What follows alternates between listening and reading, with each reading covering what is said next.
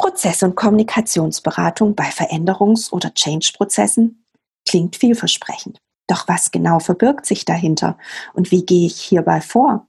Fragen, auf die ich dir in dieser Sendung eine Antwort geben werde. Sei herzlich gegrüßt und ich freue mich, dass du bei meinem Podcast im Dialog mit dabei bist.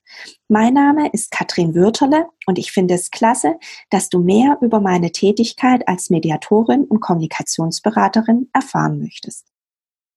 Lass uns mit der Frage starten, was ich unter einer Prozess- und Kommunikationsberatung bei Veränderungs- oder Change-Prozessen verstehe.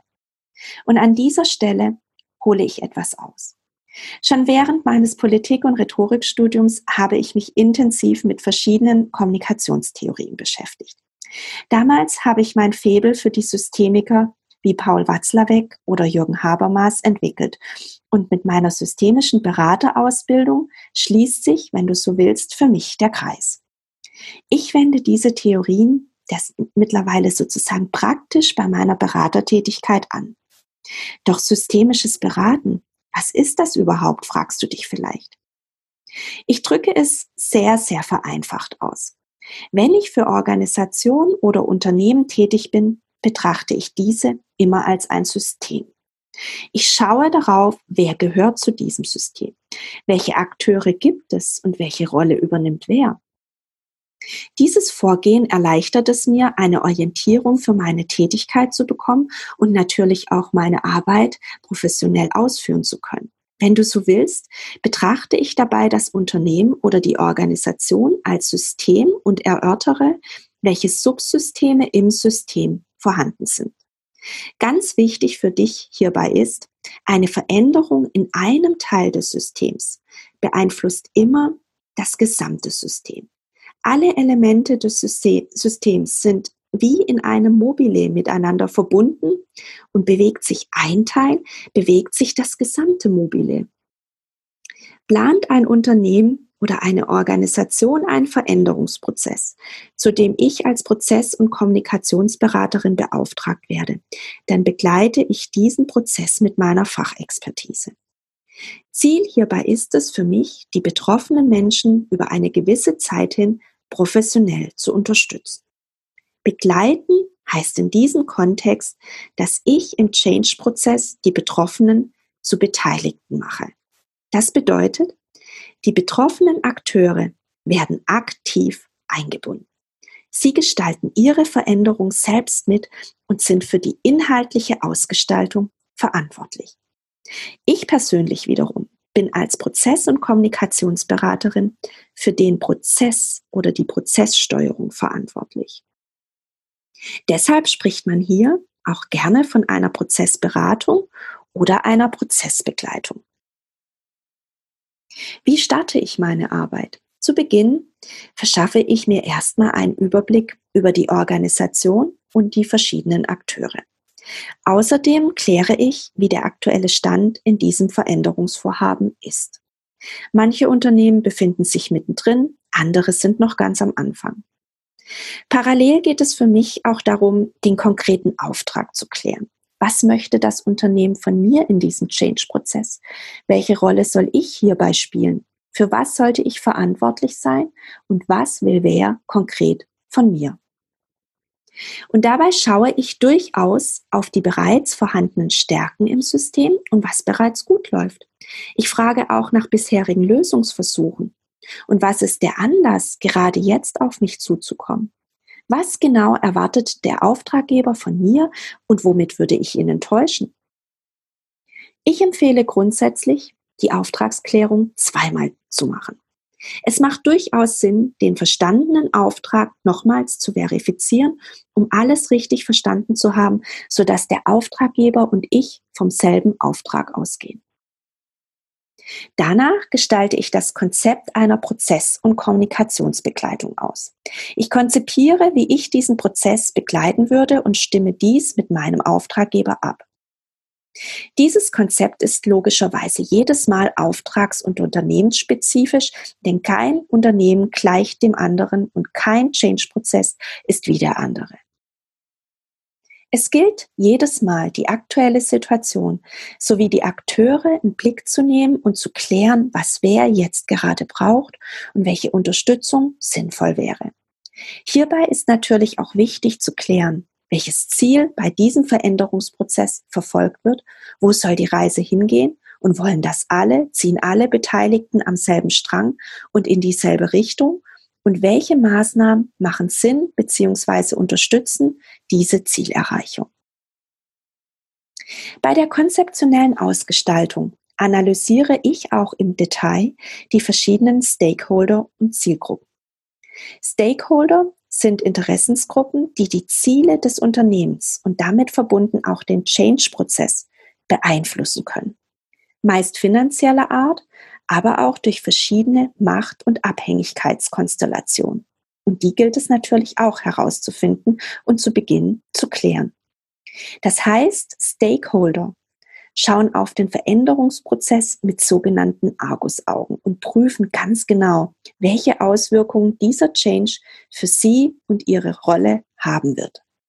Wirkt sich diese Veränderung positiv oder negativ auf sie aus?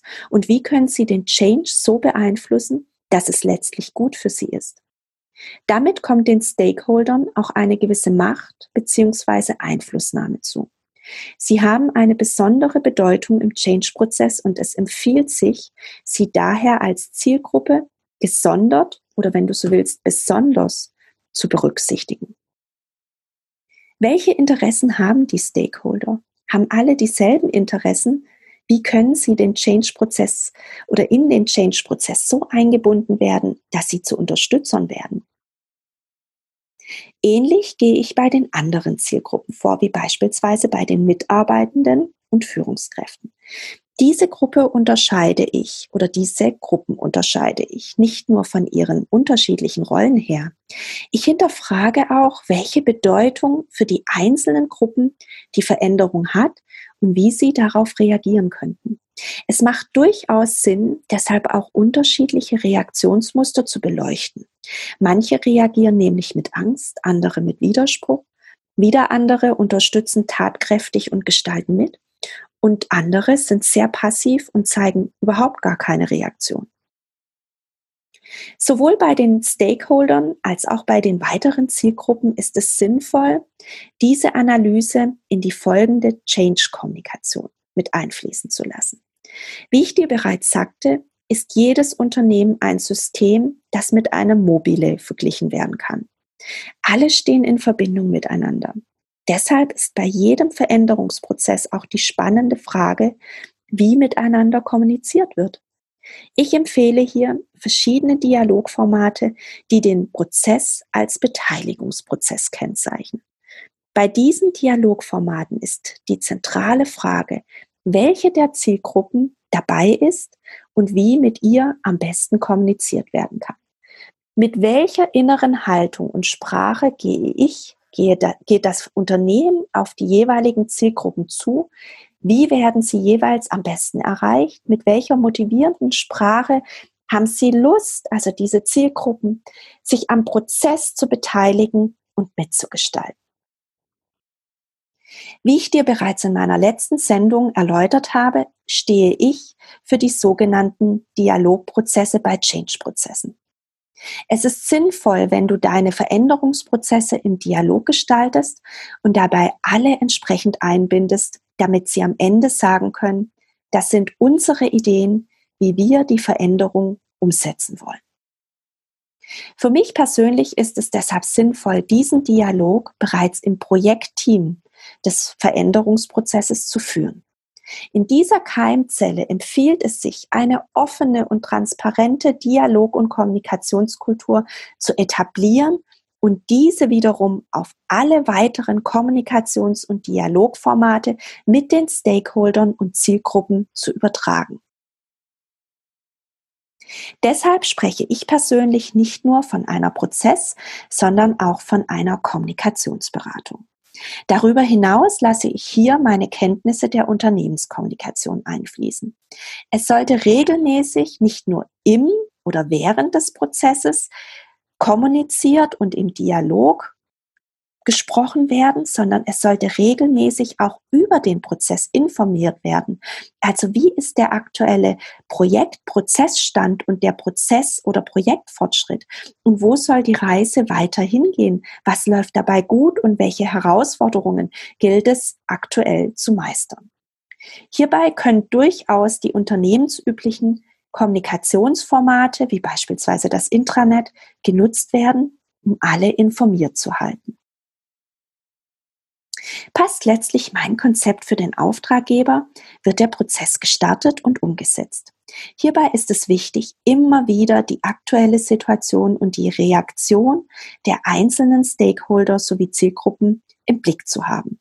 Es kann nämlich sein, dass auch unvorhergesehene Reaktionen den Prozess beeinflussen, auf die Rücksicht in der weiteren Ausgestaltung genommen werden sollte. Das heißt, den Prozess gilt es immer wieder anzupassen und neu auszurichten.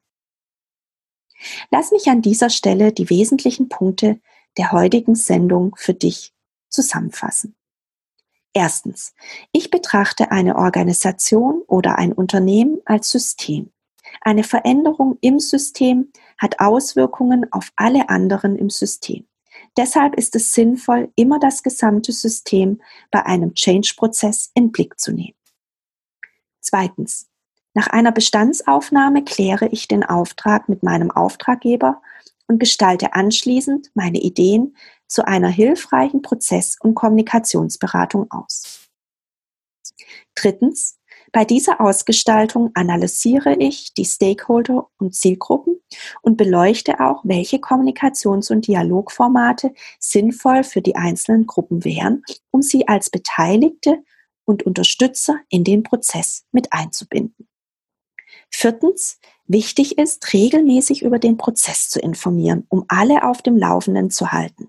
Hierbei kann auf unternehmensübliche Formate zurückgegriffen werden und es macht Sinn, mit der Abteilung der Unternehmenskommunikation im Prozess von Beginn an gut zusammenzuarbeiten und auch diese in den Veränderungsprozess im Dialog mit einzubinden. Fünftens, der Prozess kann noch so gut geplant werden. Wir haben es immer mit Menschen zu tun, die unvorhergesehen reagieren können. Achte auf diese Reaktion und lass die Erkenntnisse und Learnings in die weitere Ausgestaltung deines Change-Prozesses mit einfließen. Damit sind wir am Ende der heutigen Episode angekommen. Es hat mir Spaß gemacht, dir zu erzählen, was ich unter einer Prozess- und Kommunikationsberatung verstehe. Ich hoffe sehr, dir weitere Impulse zu deiner Ausgestaltung von Veränderungsprozessen gegeben zu haben und bin schon jetzt auf dein Feedback gespannt. Und du darfst auf nächste Woche gespannt sein, wenn ich dir weitere Ideen zu einer Dialogkultur bei Change-Prozessen vorstellen werde. Ich freue mich auf jeden Fall, wenn du wieder reinhören wirst und bis zum nächsten Mal sei herzlich gegrüßt und hab eine gute Zeit. Bye bye.